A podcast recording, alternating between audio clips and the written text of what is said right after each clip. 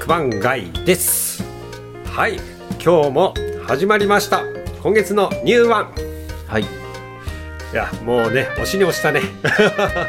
村上さんがねもうギリギリまでちょっと何にしようか何にしようかっていうのを僕はもう横目で見ながら待っておりました、悩みますね。うん、はい。2月がね特にあの今回2週分お休みしたこともあっていやーなんかあっという間にもう次のニューワンが来たという感じですけどうん。まあ本当そうですよね。うんあとなんかあれですかね。ちょっと、うん、あの選ぶのが大変だったというか。なかなか一巻初めての一巻が出るみたいなのが少なかった印象がありますね。今回ねちょっと僕も読み切りがね、はいなかったのよ、うん。うん、でもまあその中でその一巻が出たばっかりとか、んこれから一巻出るぞっていうのあたりから選びましたはい。はいですのでまあ今月もね予約決まったのでお楽しみください。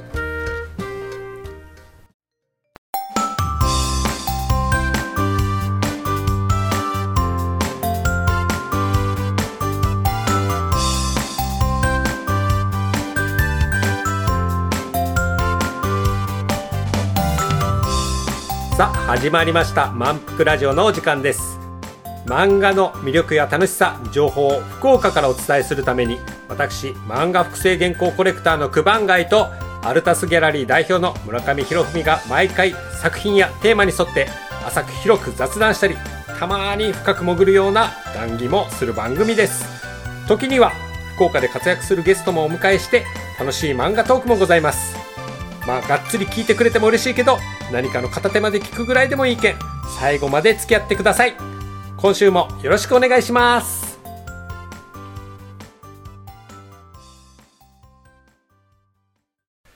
ニューワンのコーナー。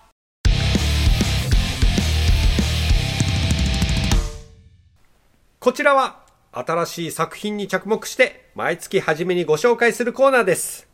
選考対象としては、なるべく1話完結の読み切り、新連載が始まったばかり、かつ一巻が出たばかりの漫画、そして、えー、ツイッターで始まったばかり、まあ、アマチュアによる投稿漫画。このあたりから、まあ、金銭に触れた漫画、ピンと、これ、面白いぞと思ったものを、お互い3作品ずつ選びました。はい。はい。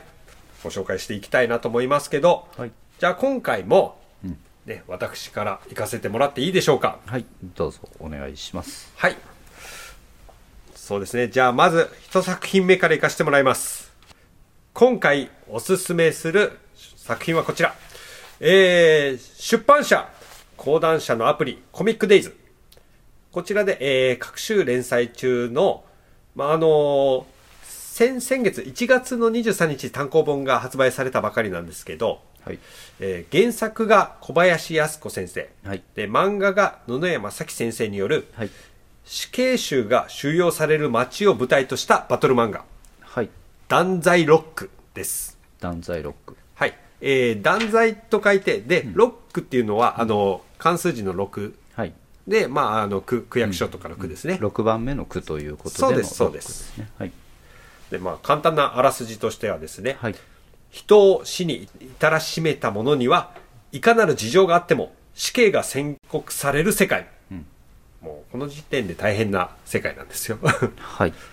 だからもう、あの、不可抗力で死んでしまったとか、はい。うん、もう悪意があってもなくても人を死なせてしまったといううん。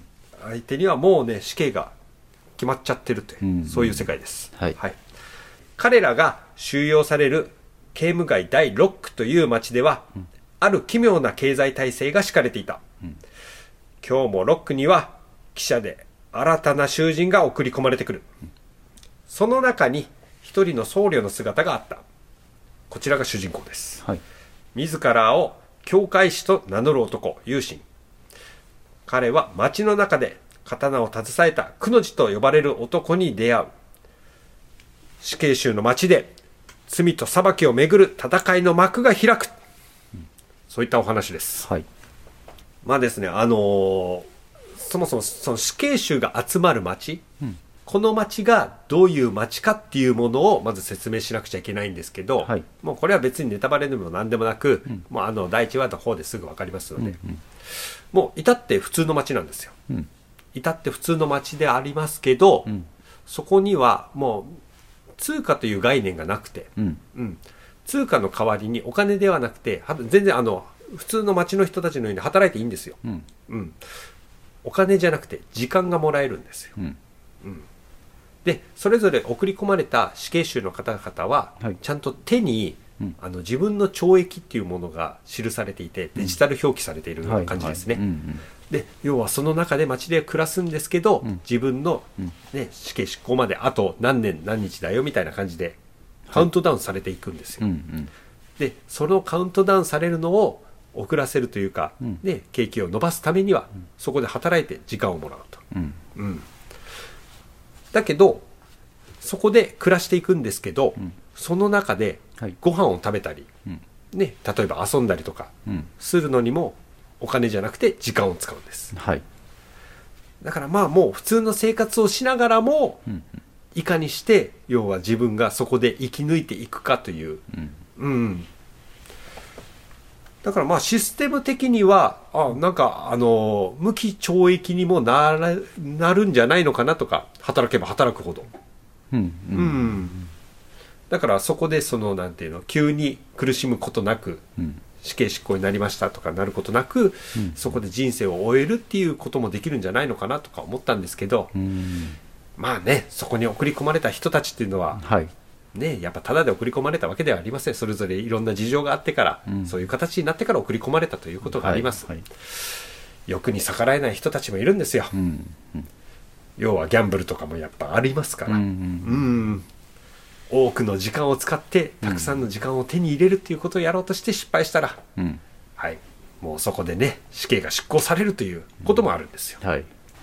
まあ要はその死刑制度のシンプルさ。うん。とやっぱり時間の大切さうん。っていうものがこの漫画からまあ学んでいく学んでいくっていうことではないですね。うん。うん。なんかもう新しい気づかせてくれるみたいな。そう,、うん。そうですね、うん、ただその教会師と言われている、まあ要はあの牧師さんみたいな感じですね、はい。うん、その主人公の友心っていうのはうん。一応そうやって教会師として、ね、刑務外第6区に入ったんですけど、うん。もう一つの目的があったんですよ、はい。うん、その目的こそが、うん。要はこのお話の軸であるんですけどね、根幹に関わってくるということなんですね。そうなんですよ。うん。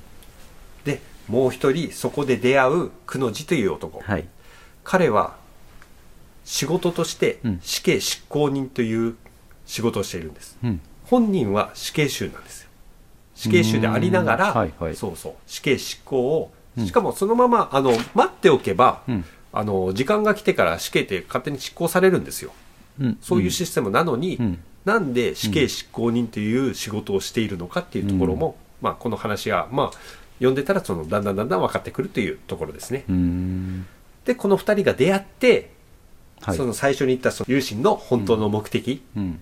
のために2人が共闘するという、ううんん、そういうお話の流れになっていきます。はい。はい。まあ、あの、一発的に言う、あの、なんていうの、こう、バトル漫画っぽい流れにもなりますけど、うん。やっぱりこの漫画はね、すごく魅力的なことがありまして、はい。この原作者のうん。小林靖子先生、はい。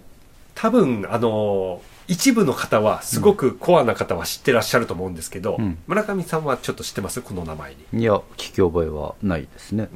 普通の漫画好きな方はあまり知らないと思います。うんでも、うん。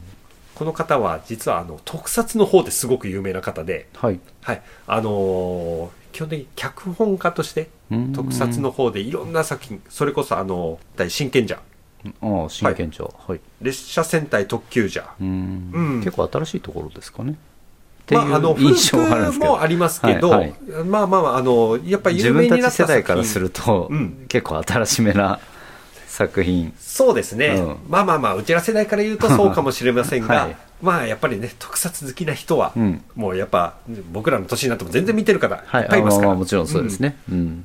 でそれ以外にもあの仮面ライダー電王やら、うん、うん、オーズとか、はい。うん、そのあたりとかも手掛けておりまして僕はですねどっちかというとあの小林靖子先生よりも、はい。三条陸先生大の大冒険の原作者。うーんあの方もその特撮の方で、うん。あの脚本家としてすごく有名だったので、あそうなんですね。はい。まあまあまあそっちの方も知ってたんですけど、うん。小林靖子先生は今回ちょっとこの作品でおおっと、うん。こっちの漫画の方で来たんだっていうのへでー。ちょっと意外だったので、はいはいはい。今回ご紹介させていただきました、原作？原作です、そうです。で漫画の方はうん。野々山咲先生と言いまして、こちらの方はですねあのーグレン・ラガンうんグレン・ラガンが、あのー月刊ヒーローズっていう方で、はい。あのーコミカライズとして出た時に作画された先生ですね、うん。はい、ただあの野々山咲先生はあのーはい。絵柄こそもそうなんですけどうん。もともと荒川博夢先生のはいはいはい。アシスタントの経験をお持ちで、うん。うん、だからもう画力とかやっぱそういったコミカライズとしてもすごくうん。もう最初からすごく絵がうまかったというイメージがありましたのではい。だからまあこの2人がうん。そのタッグを組んで今回書かれたこの、うんね、断罪ロック、はい。うん。まあ、どういう展開になっていくかという、うん。まだ一巻が出たばかりですしね、はい。うん、これから先が楽しみです。そうですね。むしろこのねあの断罪ロックそのロックから抜け出すのか、そうじゃないのかとかも、はい。まだ目的もねいろいろありますから、うん。うん。ぜひぜひ楽しみにしております。はい。はい。と僕からは以上です。はい。はい、では続いて自分の方が、はい、1本目語らせていただきます、ろしくお願いします。えー自分が1本目おすすめするのははい。えーっとですね、まあ、出版社が、うん。えー講談社はい。から出ているまあモーニングになるんですかね。おおはいはい。はい。えーっとげ漫画と原作者がい。らっしゃって、はい。えー漫画が吉田裕樹先生はいで原作がルートポート先生というお二人による「ドランク・インベーダー」という作品です。ドランクインベーダー。ドランク・インベーダーですね。ははい。ああなんかタイトルからはなんかどういう漫画か全然想像つかないんですけどどういったお話ですか、えーまあドランク・インベーダーなので、まあ、お酒の話ですね。でお酒の話なんですけどまあ、あはい。らすじを言うと、えー中世中世ヨーロッパレベルの酒造技術しかないうん。異世界に、うん。まあ、現代の日本というか現代がつながってしまってはいはい。その世界と交易をするという名目のももとに侵略をしていくお話です、はあ、はい。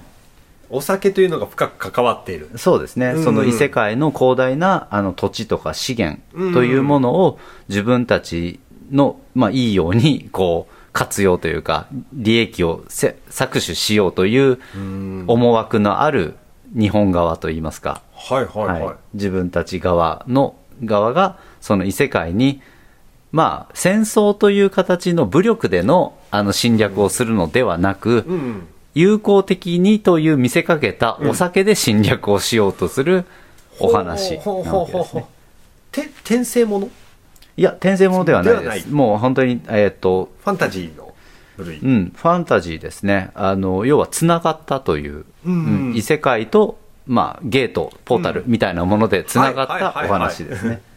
はい。ちょっとこの交易も含めての、うんうんうん。へでー。主人公は、まあ、当時というあの、まあ、投資みたいな感じですよね、うんうん。お酒の。あのしお名前の主人公ですけども、はいまあ、大の酒好きではい。で就職活動全廃みたいなあの 大学生で就職先が決まらないとうん。いうふうなところからあの描写からあの1話が始まるんですけども、うん。就活が全くうまくいかないみたいな。うん。でそんな中そのまさに国の、うん。えー、と極秘裏に進んでいる異世界うん。の、えー、と機関。はい。はい異世界とのそういう交易交流を行っている機関から、んその大の酒好きで、ん。お酒に関してはの能力に関してはもうその若さで他のものは追随を許さないというような能力を持った主人公に目をつけて、うん。そのお酒で相手の国と交流仲良くなってくれという使命を課すわけですね。で相手のその異世界側の国というものも、まあ、やっぱりお酒というものに対してすごく、あの興味のあるうん。そういうふうな、まあ、女王ですかね。うん。が治めている国で。うん。でその国との交易何かやるためにはやっぱりお酒というものを通してえー交易交流を図らないといけないという状況があるわけですね。この主人公がいることで、うん。そのねお酒の方にうん。の交流ができるようになったっていう形。まあそうですね、その相手方の女王ドロシーっていうんですけども、うん。まあそのドロシーを喜ばせるためのうん。お酒を何を献上すればいいのか何をその相手の国と取引するようにすれば、うん。相あの相手方が喜んでくれるのか、うん。単純的にそのお酒になんですかねこう知識のないうん。あの日本政府側のうん。もともとの役人たちは単純的な高価なお酒を渡せばいいだろうみたいな。はいはいはい。にあの要は地球側の効果で、あのまあ、ものすごく多くの人が求めるようなうん。お酒を渡せば向こうも同じように求めてくるだろうとうん。いうふうに思うわけなんですけど、うん。でも主人公はそうではなく、うん。相手方の、えーお酒の醸造レベルがうん。こんな、まあ、てか中世レベル、うん。本当に中世ヨーロッパレベルの醸造技術しかない、お酒の技術しかない中に、うん。現代のうん。お酒なんて持っていったって、うん。そんなものすごく理解をされるものではない。すべてがわかるわけではない。と。まあそもそもねあの、うん。メーカー名とかそういうのない時代の話ですうんうん。そうですね、うん。だから、まずはやっぱりお酒を楽しむという意味で、うん。相手の、まあ、その、好み、個人的うなん。そのドロシーというあの女王の好みに合わせたうん。お酒を、あの、献上したりとか、いろいろやるわけですね。その時に、まあ、これはちょっとネタバレになってしまうんで、1話読んぜひ読んでほしいんですけどうんも、うん。あの、一番初めに、あの、なんかですかね、こう、出し、出すはいはい。お酒っていうのが、うん。あの、日本酒の、うんあの、スパークリングの、はいはい。あの、ミオっていうあ。お酒、はい。ああなるほど。その一応現代にあるお酒を持ってくるけど、うんはい。うんうん。そっか飲む人にとっては全然そういうブランド名とかも分かんないから。そうそうそう、うん。そうなんですよね。だからやっぱり口当たり爽やかでとか、うんあの、いろいろな、で、しかも、その、女王であり、ちょっとこう、幼い子供のような姿をしてるので、はいはい。まあそういう、あの、子供舌じゃないけど、うん。そういうのでも楽しめそうな、口当たりのいいお酒だったら何がいいだろうとか、あの一貫の表紙になっているはい。はい。子ですよね、そうですね、うん。それが、あの、相手方の一番トップ、偉い人と。あこっちが主人公だと思ってた、うん、そうなんですよね。そうなんだ。はあ、でも、あの、なぜ、まあ、武力で、あの、相手を攻めないかというのにも一つ理由があって、はいはい、魔法のある世界なんですよね、ええ相手方が。ああそういう世界なんだ、ははいい、はい。そうなんですよね。だから魔法のある世界に対して何かを仕掛けて、どんな反発があるかどうかわかんないところもあって、有効的にうん、あの、ことをなせないかという一つが、やっぱりお酒だった。相手の国が重宝しているもの、うん。求めるものがお酒だったという話なんですよね。うん。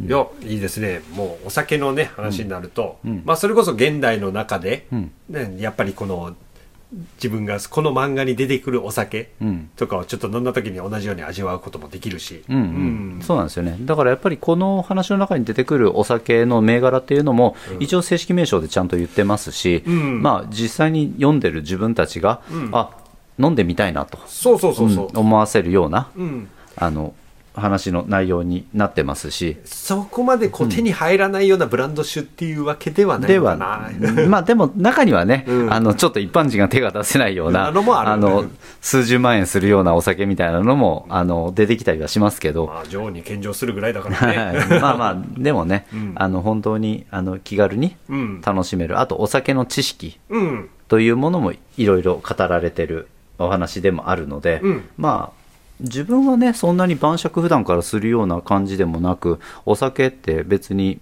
あの好んでうん。いろんな銘柄のを飲むいろんなお酒を楽しむというような趣味があるわけではないんですけど、うん。そんな自分でもやっぱりこの漫画を読んで、うん。ああこのお酒ってこういうものなんだなこのお酒はこういうふうな歴史があるんだなということをいろいろ知れるのでまあお酒のことを知る第一歩としても、あのまあ、読みやすい面白楽しめる漫画かなというふうに思いますね。えっ、と、これはちなみはい。にその、こん今日本酒の話でしたけど、日本酒だけに限らず、あワインだったりとか、はいはいはいはい。あのウイスキーだったりとかいろんなお話があの語られているので、おのんべいにはたまらんぞこれは。ですね。まあまあそうですよね、熊谷君はあのバーをねやるぐらいお酒は好きでしょうから。まあいろんなお酒はとりあえず口にしたことありますからねあぜひぜひちょっと読んでみたいと思います。はい、はい、ぜひお酒をこれで知っていただければと思います、いやありがとうございます、はい。じゃあ続きまして私ねあのーまあ前半のちょっとラストということで、はい。はい、はい行かせていただきます、はい。ね、これはねもう本当にあの大丈夫かっていうところで選びました。はい。はい、えー出版社はい。角川とピクシブコミックによるウェブコミック配信サイト、はい。ジーンピクシブにて連載しております、はい。ぬくいなお先生による空回るオタク男子の青春ラブコメ、うん。タイトル長いですよ、はい。言いますよ、はい。俺が創造主になった世界で俺の推しカップだけがくっつかない。です。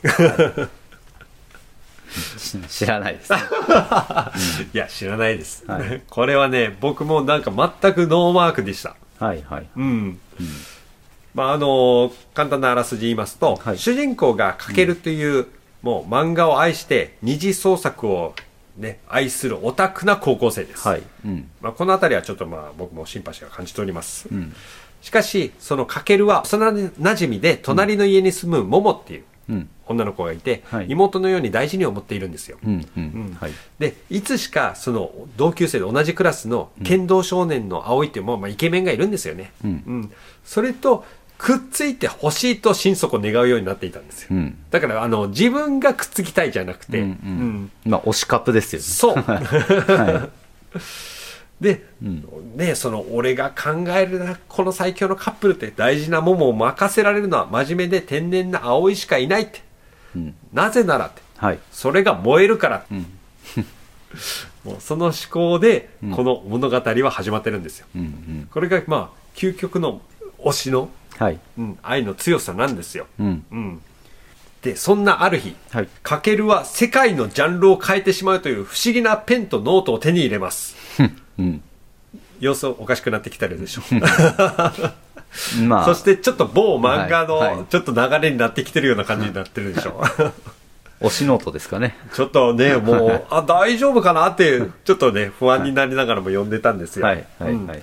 そしたらねもう本当ね、この不安がねちょっとやや的中になりかけてるんですよ。はい。はい。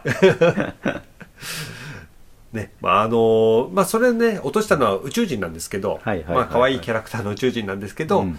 そのねジャンルチェンジャうん。ーを使って、要は推しカップをくっつけることができるということが知ったかけるははいはいはい。そのノートペンを使って、ん。いろいろこの先の世界をうん。ちょっと変えていこうと、創造主になるんですよ。はい。はい。うん。だからえっ、とねわかりやすく言えばうん。ドラえもんのもしもボックス、うん。ああはいはいはいもしもボックスですね。はい。わかりやすい。うん。世界が変わるということなんで、はい。はいはいはい。それを漫画になったということなんですよ、はい。もうちょっと別の使い方ないのかと思いますけど。このかけるという男はとにかくもう桃とうん。葵をくっつけたい、はい。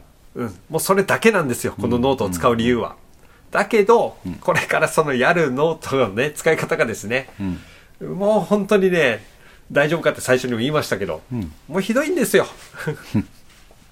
もうギャグ漫画だからはい許せるという範囲のはいレベルなのかなというところもあります。うんはい。もうほとんどね、あの、既視感の連続という諸刃の剣をね、フルに使ってますから。はい。これあの、うんピクシブコミックピクシブですよ。ですよねはい。どんどんこれから出てくる、ん。その、ちょっと某漫画の、うんうん。ちょっと一例だけ言わせてもらっていいですか、はいはいはい。うん。その、葵と桃がね、うん。あの、ちょっと大きめのセミを取ってあげることで、距離感を縮めようという世界を作ってあげる。はい。っていうところから始まった世界です。うん。えー、かけるがそうやって世界を変えた後、まず普通に学校が始まります。はい。体育の授業で先生が、貴様ら何のためにこの学校に来たって言うんですよ。そしたらね、生徒たちはみんな、奴らを駆逐するためです。某ね某某漫画で某駆逐するための漫画を連想されますけど、もう、で、世界が変わった途端に、はい。ちょっとあの、デッサンというか、その画画力とか画風も変わってるんですよ。この漫画。某漫画風に。そう。で、そのね、はい。葵もね、もう漫画の表情になって、はいくっ駆逐してやるっていう表情になってるんですよ。はいもう大体ね、ほとんどお気づきだとは思いますけど、はい そういう漫画です。うんうんはい。でね、モモはもうでね、こっそりふかしいも食べてるという。で、その後に、はいセミがいつ出てくるのかなと思ったら、ナレーションが入るんですよ。その日、人類は思い出した。もう、ほぼアウトじゃないですか、これ。まあほぼアウトですね いや、すごいなと思いますよ。でも、思い切ってもうここまでやりきるのは。うん。まあねあのーそれこそこうパロディうんオマージュ、そう。で最近流行ってるっていう意味で言ったら、あの僕の僕とロボコ？そうそうそうそう。うん。は、あれはね、あのネタ的にもう、もうジャンプ、そうジャンプオールスターっていうネタでやってるじゃないですか。でもあれって、ん同じ出版社だから許せる、同じ会社だから許せるみたいなそうそうそう。ネタの持ってき方はあるじゃないですか。だからやっぱりその、この作家だから許せるとかもあるじゃないですか。うんうんまあ、この家族化のこのジーン・ピクシブうん。うん。がやってるのに、うんネタとしている漫画っていうのがうん全然他社なんですよ。そうですよね。だって、ね、ピクシブなのに、うん第1話からデスの、だから。そうそうそうそう。がっつり使ってますもんね。ですよね。うん。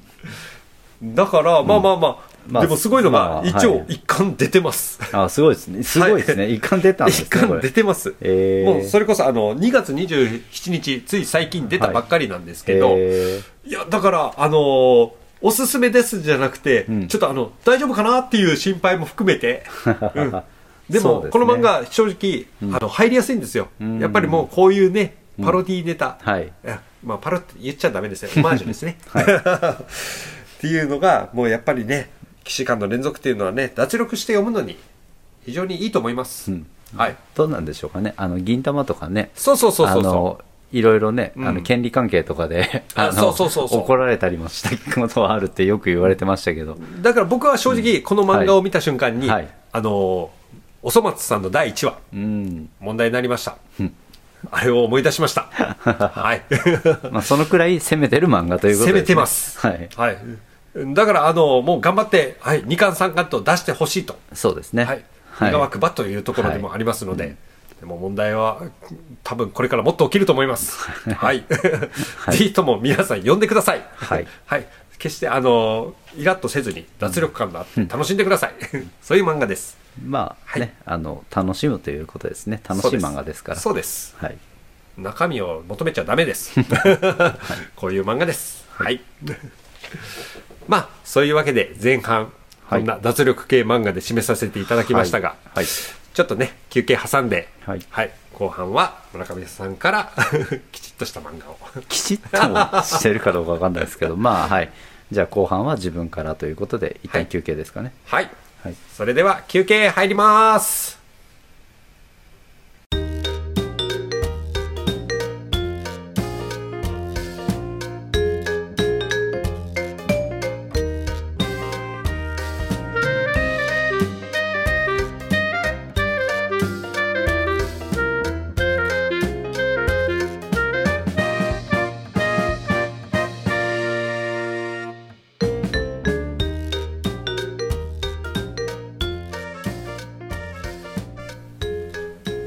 わりますよはい。はい。さあ、後半となりました。はい。ニューワン。では、はい。村上さん、いいですか？はい。はい。じゃあ、よろしくお願いします。はい。えー、後半、はい。自分が最初におすすめするのは、はいえー読み切りですね。もう完全に1話のみ。お、読み切り。読み,、はい。読み切りで。で、えっ、と、ジャンププラスで読み切りとして掲載された、はい。天黒燕さんによるはい。文化の森人という作品です。ああ。これは、はいタイトルからして村上さん好きそうだな。まあまあ文文化をね、うん。守る人たちというお話ですけど、はい、ああらすじを言うとあの、はい未知のウイルスによって、はいまあ、世界がもう壊滅的な被害を受けてしまった、はい。まあ、実はこれ読み切りとして連載されたのが去年の11月ぐらいなんですよね、はいはいはい、うん、だからまさにコロナ禍でね世界がやられてる中、はい。まあ本当にもう、まあこちらの読み切りの方はもう壊滅してしまった。で、残された人々はもう地上に住めなくなったので、はい。地下に逃げ込んでるわけですよね。はあ、い。で、まあ文明というものが荒廃してしまったうん。中でもなんとか生き延びていたという感じの世界のお話です。ちょっと未来の話。そうですね。うんでその中でやはりこう世界が荒廃してしまっているので、うん。文化というものがうん。ことごとく廃れているわけですよね。うん。そしてそのまあ未来への活力という意味でうん。文化を求めるようになるわけです。は生きる希望だったりとか、うんそういうものも含めて、うん。でその文化を見つけ出すというか、文化自体が、まあ、廃れた世界の話なので、うん。文化というものは、まあ、ある意味発掘するじゃないですけど見つけ出すものというイメージの世界観なんですよね。ちょっと僕は読み切りを読んでないのであれなんですけど、その皆さん今地下に隠れてるじゃないですか、はい、要はその地上に出てからその文化をいろいろ見つけ出すっていうようなお話。そうです、うん。まあ、地上は要はウイルスにやられている世界なわけなので、はい。その防護服みたいなものに身を、うん。身にまとってうん。地上を探索して、うん。そして文化的なものを見つけてきてほしいという冒険者というかあの、はい、発掘というかねそういう人たちのお話です。いやこれは、うん。なんかね読み切りといえどもこれはジャンルはどのジャンルになるんだろうと今ちょっと聞きながら思ったんですけど。なんですかね、まあ、アポカリプスもの終末世界はいはいはい。みたいなものですかね。うんうん。うん、なんかねファンタジーっぽくも聞こえるんですけどあかなり SF に近いですね。近いですよね。うんそうですね。ファンタジーというよりは SF。うんまあ、SF もね、ファンタジーの一環ですけど、うんううん。ん、まあ、サイエンスですね。うん。はい。で、まあ、そういう世界で、えー主人公たちが、うん。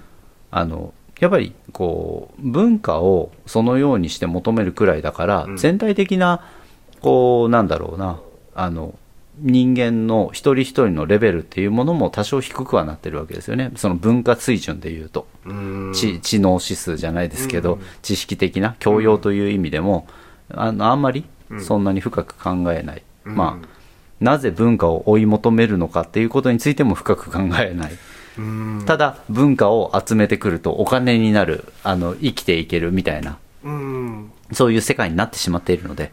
ああ、はでもそこまでしてやっぱりその文化をうん。ね、探し出したいっていう人たちがいるっていうことは、うん。やっぱりちょっと欲望なうん。感じになるけどこのほらタイトルのうん「文化の森人」ってことは、うんそういう人たちから守るっていう流れになるのかな。いやというよりも要するにもうあとは荒廃していく廃れていくだけの文化を、要するにアーカイブほ保管しよう、うん。うんという形なわけですよね。ね。そういう活動を人類全体でしていってるみたいなお話ということですね。ああじゃあもう地上に出て発掘してっていう。そうですね。うんうん。でまあ読み切りなので、うん。もう本当に1話完結という形のお話なわけですけども、その主人公はそういう発掘部隊じゃないけど、うん。そういう文化を知ら、まあ、獲得するはい。地上に出る部隊に配属されてというか、まあ、志願をして、うん。それでいっぱいのお金をもらえるわけなので。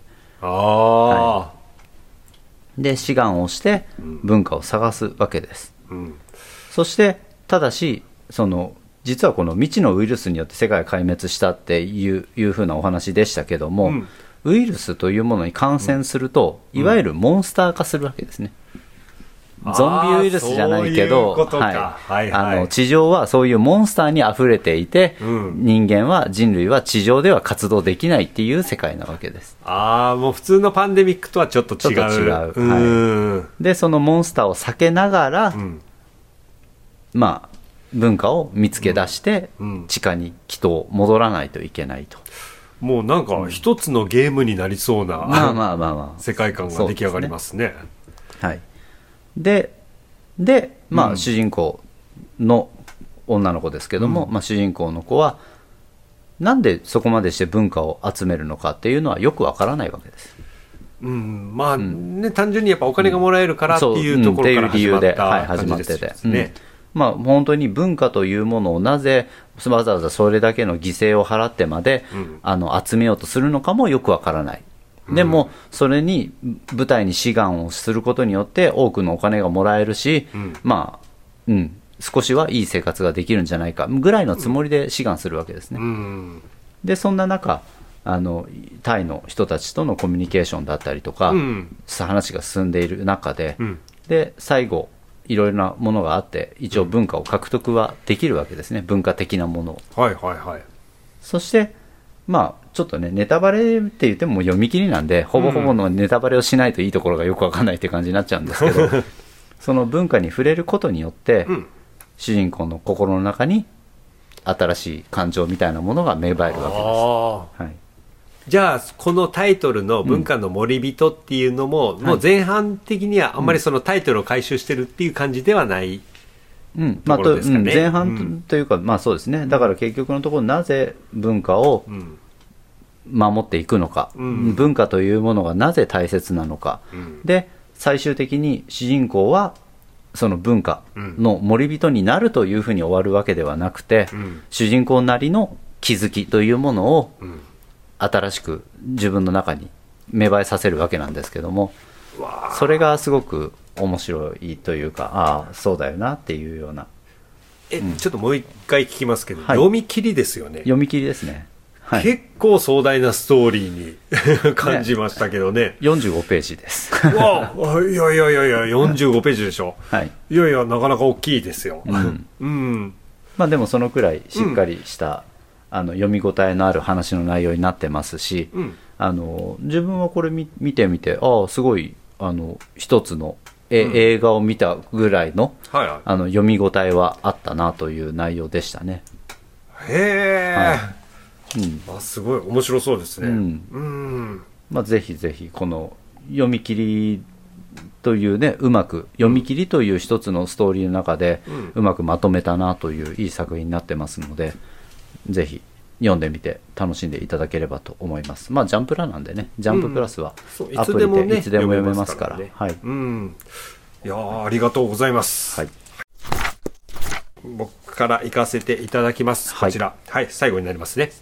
では、私も、えー、村上さんが好きそうな、ちょっとグルメに 関係したようなはい漫画を紹介したいです。はいえー出版社は小学館、はいえービッグコミックスピリッツですね。はいで、現在連載中であります、はい。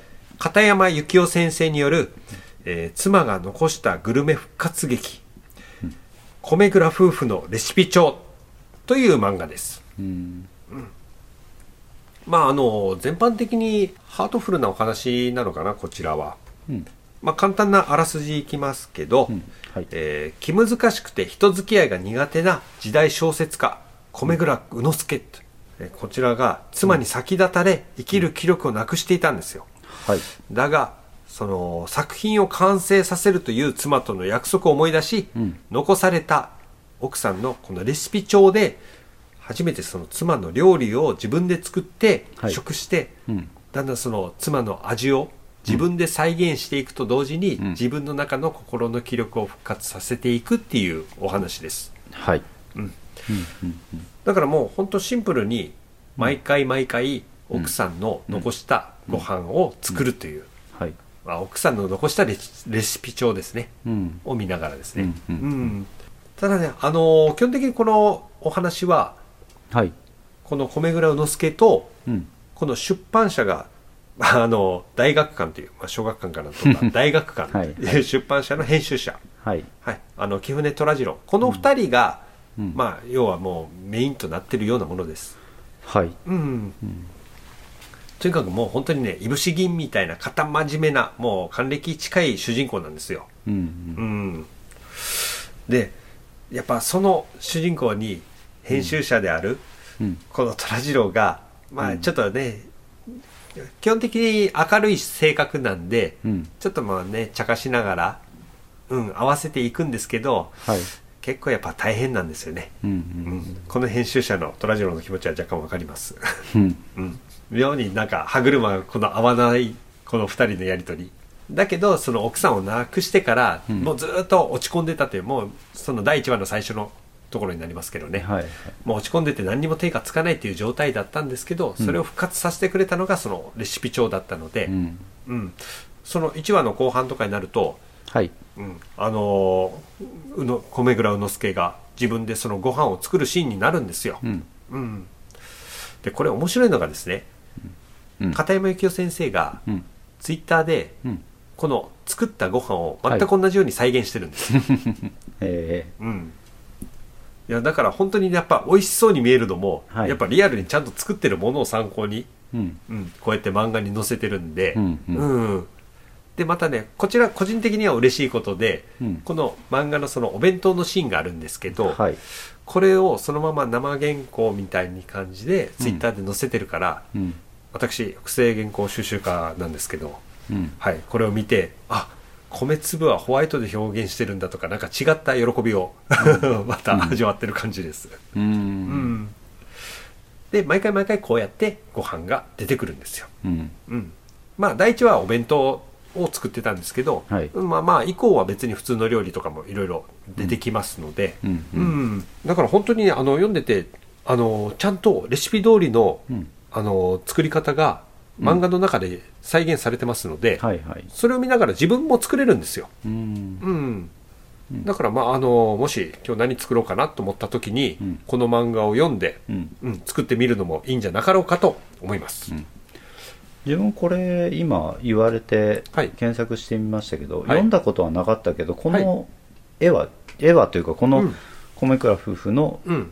レシピ帳のこのなんですかねえひげ面の男性がはい。エプロンつけて、うんうん。あのお弁当持ってっていう絵は知ってましたね、あそう最近ね、あのただ連載はうん。11月からうんうんぐらいからやってたんですけど、はい。あのコミックスは実はまだ全然出てなくて、うん。もうそれこそ4月ぐらいに出るといううんうん。ことでしたので、はいはい。うん。あなんで俺知ってるんだろうな。なんかみなんか見た覚えがありますねこの。いやーでもね片山先生ですね、うん。あの実は昔から、はい。あのいろんな漫画本当にねテーマ性がすごくニッチなところなんですけど、はい。いろんな漫画書かれてるんですよ、うんうん。それこそあの最初の頃は「花もて語れ」っていう漫画、うんこれはあの朗読をする女子、うーん。うん。で「風呂ガール」っていうのを次に書かれたんですよ、まあ風呂ガールは有名ですよね。う。ん。風呂ガールはもうお風呂女子、うん。それこそあのドラマで、うん。えー、と誰でしたっけ、ね桜井宏なりなりましたよね、うん、なりましたもんね、うん。でその後はですね、うん。夜夜明けの旅団っていうこれはあのなんかヨーロッパ地方のそのゾンビに、まあ、殺されたその復讐のために旅をする女の子の話なんですよ、気づきました。女の子ばっかりが主人公なんですよ今まで。はい。それを得て、はい。うん。米倉夫婦のレシピ帳、はいはい急におじさんをぶっ込んできたんですよ、うん。そうですね。うん。はい。あだからまあまあまあ片山先生にとっては、はい。あこれ新しいことをし始めたなと言ってまあ毎回毎回全然ジャンルの違うお話を作るので、うん。あすごく器用な先生なんだなとは思いましたけど、はいはい。あまさかここで還暦近いおじさんを主人公に持ってくるとはって。うんっていうのがびっくりしましたね、うん。あいいですいいですあい。やなんか1話軽くね今パラッと読みましたけど、うん。すごく面白い作品ですね、うん。ちょっとお腹すくでしょ、うん。つきますね、なんか、うん、これは自分も好みな作品ですね。お 嬉しいですね、はい。い。やまああの一つちょっと言わせていただきますと、はい。片山先生ですね。うんもともと藤田和弘先生のアシスタントをやっておりましてはいはい。しかもその牛音虎、うん。ご存知でしょ、はい。牛音虎のあの端末のおまけページで、うん。よくアシスタントいじってるんですよ藤田先生、あーはいはい。一番いじられてたのがこの片山先生です。ね。へ 僕はもうその頃からあのちゃんと見てましたので、ははい。い、いやいやぜひちょっと今回おすすめしたかった作品でした、ーいやすごくいい作品だと思います。はいありがとうございます。はい、では私からは以上です。はい、はい。では最後、はい。はい、今月のニューワン最後の作品ということではい。えー自分がおすすめさせていただくはい。作品をご紹介します、はい。えーマッグガーデン。はいはいマックガーデンですね。はい。ですね。から、えー出版されているはい。あゆたみしんさんあゆたミシンはい。はいはい。による「行ったつもりご飯という作品です。おー。あこれ村上さんにちょっと一回聞いたことあるな「行ったつもりご飯、行ったつもりご飯、うん。すごいタイトルですよね。そうですね、うん。あの面白い作品です。タイトルからなんかエアーご飯なのかな。まあ行ったつもりですからね。つもりですからね、はい。うん。うん。まあ、どういう作品かというと、はい。あのまあ、主人公あの山木明人とはいいうはい。主人公と、えーまあうん。奥さんって言っていいのかな、はいはい。まあ、一応結婚をしてるんですよね。はい。結婚している彼女の奥さん。うん。は春崎夏目。はいはい。というあのお二人の話です、うんただ主人公は、えー、と何歳だったかな？34歳えとえ奥さんがうん。17、16歳。あら結構、ギリギリな。うん。というあの年の差そう年の差夫婦で、うん。でまああのうちが大好きなインドアな主人公のアキトとあとうん。アウトドアが大好きな夏目が結婚して でしかもその女子高生ですから。はいはいはい。あのやっぱりこうまだまだ元気が有り余って、うん。あの外に連れ出そうとするわけですよね。でもうん。もともとインドア派な主人公は、うん。あの外に出たくないと。うん。しかもその女子高生とうん。一緒にうん。歩いてるってなると、うん。パパ活かみたいな援助交際かみたいな 職質受けるかもしれない周囲の目が いくら結婚してるとはいえ あの周囲の目が気になるっていうのもあって余計に一緒に外に出ようとはしないわけですね、はあ。はい。なんかそこから突っ込みたくなりますよね。でまあそういうあの2はいはい人が一緒に何か楽しみ楽しめる。まあデートではないけども、楽しもうということで、うん。えーお取り寄せグルメを楽しむというお話ああ、はい。そういうことね。そうです。そしてそのお取り寄せグルメをあの主人公の、うん。まあ、自宅あビルを、うん。あの主人公が持ってるわけなんですけども、うん。そのビルの屋上がペントハウスみたいになってて、はいはいはい。そこのビルの屋上でうん。料理をしてそしてその料理を食べたうん。ことによって、うん。あたかもその地域そのお取り寄せした地域のことを話しながら、うん。行ったつもりになって ご飯を食べるという。なるほど、はい。なんかお互いのこの落としどころがいいものを。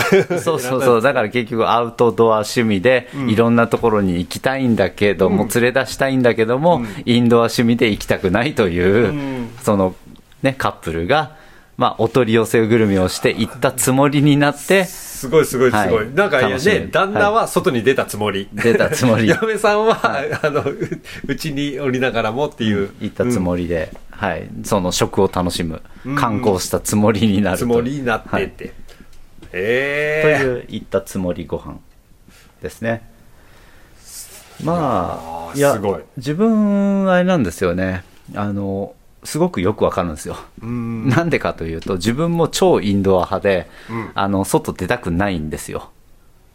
でもでも美味しいものははい。食べたい、そうなんですよね、いやまあもう本当ねあの出ないので この主人公の旦那の方に共感性いやすっごい共感できるんですよね。でも最近自分の趣味的なものとして、うん。晩ご飯を食べる家に帰って晩ご飯を食べるときに、うん。YouTube のツーリング動画だったりとか あのそういうふうな、まあ、観光系の動画を見ながら、うん。うんあのまさに行ったつもりになって あのその旅行気分を味わうというのをやったりしてるんですよね。わよかったよかった。なんかご飯美味しいご飯の動画を見ながらただのご飯を食べるとかじゃなかった。あでもそういうのもやってます。そういうのもやってます、はい。うん。もう脳内でちょっと、はい。ごまかしながら なんか本当にそうういう美味しいグルメ系の、うん。まあというかよくね、あの、YouTube とかニコニコ動画に上がってる、あの、うん。料理系とか、あと釣り、うん釣り系動画とかあるじゃないですか。うん。まあそういうふうなね、釣った魚を料理して食べるみたいなあ。でもなんか、一人キャンプ系はあんキまり、ャンプ系見ながら、んそういうのは美味しいかもしれないね、うん。あ自分はあんまりそういう一人キャンプ、ソロキャンプ、うん。あのね、は、あの、動画では見ないんですけど、うん。漫画では読みますけど、うんうんはい。二人ソロキャンプは見てますけど、ああそうですね、はいうん、でもあのそうなんですよね。動画の方ではそういう観光系ツーリング系とかの動画を見たりしてるんで、うん。でまあね一時期はちょっとお取り寄せもしたいなみたいなことも思ってたりはしたんですけども、うんうん。お取り寄せも今はねまだせずに、うんうんうん。そういうちょっとハードル趣味的な部分としてのハードルを感じつつ。いやー、でもこの漫画ってほら毎回毎回その、うん。先ほど僕が紹介したはい。米倉夫婦堂とは違って、はい。はいうん。もうお取り寄せだから、うん。あどこかに売ってるものですよね、うんうんそうですね。ん。でもいいですよね、うん。ななんとなく自分もねこういうのやってみたいなと思ったりもするんですよ。それこそ週に1回、うん。週末に届くようにして、うん。で週末のお取り寄せの楽しみみたいな趣味をも持つとね楽しそうじゃないですか。あこの趣味はねいいですよね、いいですよね。うん、満腹なりますよ。無理やり満腹ラジオに持ってこようとしたけど、まあでもねそういうふうなあの、うん。全国いろいろなところのお取り寄せうんグルメを楽しみながら行ったつもりになって観光も楽しんだつもりになって、うん美味しいご飯を楽しんでっていうようなうん。お話です、うん。はい。だからこれも要はそのこの漫画を見てはい。あこれ取り寄せてみようかなっていう気持ちにもなれるしうん、あの、以前ね「お取り寄せ王子」って漫画ありましたよね。あはい。うん。まあ、あれでねかなりあの漫画効果でお取り寄せブームって一時期来た覚えがなんとなくあるので、ああ確かに。うん。うん。ちょうどその僕はお取り寄せブームから、あの漫画を知ったっていうところがあったからああそうですね。そうですよね。考えたら、まあもしかしたら漫画の方が先かもしれないですね。ですね、うん、いだっていですよね。うんだってあの漫画もね、うん。もう言ってみればそこ結構昔じゃないですか、ああそうですね、あの漫画はかなり前前ですね、うん。だからまたブーム来そうですねこういった形。そうですね、ううん。んちょうどそのコロナ禍もあって家から出れないっていう人たちも。うん。うん。まあ、でもそれもあってこういう漫画がね流行ってるんじゃないかなとも思うので、うん、うん。まあすごくあの楽しい漫画です、いやいやいやぜひぜひ楽しみです。はい、いやもう今回だって、うん。村上さんちょっとグルメ色強かったですね、はい、グルメ色強かったです、ね、まあねなんとなくやっぱりグルメ漫画好きですからね、いやいやバタバタとちょっとね今回はあの、村上さんはい。なかなかないないないないと探した中で、うん。はい、選んでくれたのがそうですね。やはりというか、いや本当はね2月発売の漫画とか、うん。あのそういうのから選びたかったんですけどうんいや厳しいですね。なないなと。いやーでも難しいですね。うん。うん。まあ僕まあね。僕もなんかあのね、フはい。ァーストインパクトをちょっと今回、うん 出したので、うん。だから本当にあのジーン・ピクシブとか、はい。めったに読むものではなかったんですよ、はいはい、うん、ですけどこのタイトルと中身うん。読んで嘘やんって ところからのちょっと今回の推しの作品とかを出しましたので、はい。はい。そうですね、まあうん。自分もねあのグルメ系漫画は大量にいろいろ読んでるので、うん。まだまだあのおすすめしたい漫画はありますけども、まあそういうのはねまた漫画レコのコーナーだったりとかで紹介したいなと思いますので、そうですね。はいまあそれでなくてもねやっぱいっぱいありますからね。まあ、紹介した漫画はいっぱいありますね、ううん。んそう。うん。だからそのメジャー誌っていうよりかは、うん。こういうあこういう漫画あったんだっていううん。ところからでもちょっと僕はもうどんどん引っ張っていきますよ、そうですね。でもねそういう意味で言うとニューワンみたいにうん。ちょっとこう一巻がまだ出た出たばかりみたいな、うんあ新しいっていう意味でのあのコーナうん。ーというのは、そういう長く愛されてる作家さんというよりは新人さんにこう目を向けるみたいな感じであのいいですよねこういう試みも、まあ一応その新人さんばかりっていうわけではないですけど、うん。やっぱりその新しい漫画としてうん。やっぱみんなに知ってほしいっていうのがね、ありますね。ありますからね、うん。ですね、はい。また来月もしっかりと選んでいきたいと思います。はい、ではそういうことで今月の入湾ですね。はい。はい。以上6作品。はい。はい。紹介しましたじゃあ改めて今回の作品をおさらいします。はい。はい、えー小林靖子野々山咲による「断罪ロック。はい」吉田裕樹ルートポート先生による「ドランクインベーダー。はい」でぬくいなおによる「俺が創造主になった世界で俺の推しカップだけがくっつかない。はい」そして天黒燕先生による「文化の森人。はい」そして、えー片山幸雄先生による「米倉夫婦のレシピ帳。はい」そして最後鮎田美心先生による「言ったつもりご飯。はい。以上6作品です。はい。まあ僕もちょっと今回ですねはい。やっぱり知らない作品でした。村上さんが教えてくれる作あそうですね、はい。うん。自分も九番街さんが、まあ、言った作品で言うとあの断罪ロックですかね。はいはい。は知らなかったので。うん、ん。そうだから僕今回その作品ももちろん紹介したかったんですけど、はい。この作家がどういう作家なのかっていうのも含めてうん。ちょっと言いたかったところがありましたので、いやちょうどよかったです本当に、うん。うん。ですね、あとはまあコメグラフフは自分は絵は知ってたけど中身は見たことがなかったのでいや結構これはあの今後も見ていきたいなという漫画になりましたね、いや私なんか、なんかねご縁ご縁があってっていうわけじゃないんですけど、はい。あのー片山先生のうん。複製原稿とか、それこそあのーはい。初期の作品はいはい。の複製原稿を持ってますし、ああそうなんですね。そうなんですよ、へー。でプロガールはい。あの実は私生原稿持ってるんあです。よ生原稿持ってるんですか？へまあそういうのもあって片山先生には何かしらなんかこうちょっとつながりがあるような感じえがしたので シンを感じてるわけですはい。ね、だから今回の作品をちょっとぜひとも取り上げたかったんですよ、うんうんうんはい、すごく面白いいい作品だなと思いました、うん。ありがとうございます、ではねあの来月もこうやって月初めに U1 をやりますのではい、はい。ぜひぜひご拝聴のほどよろしくお願いします、はい、お願いします。それではまた来週もよろしくお願いします。ありがとうございました。ありがとうございました。満腹ラジオの情報は満腹のツイッター内で発信しております。現在トークテーマを募集しております。ツイッターアカウント G メールとともに漫画福岡 MANGAFUKUOKA となります。メールの際はツイッターの DM または漫画福岡アットマーク Gmail.com にご意見ご感想ネタ提供などをお待ちしております。それでは満腹ラジオ次回もよろしくお願いします。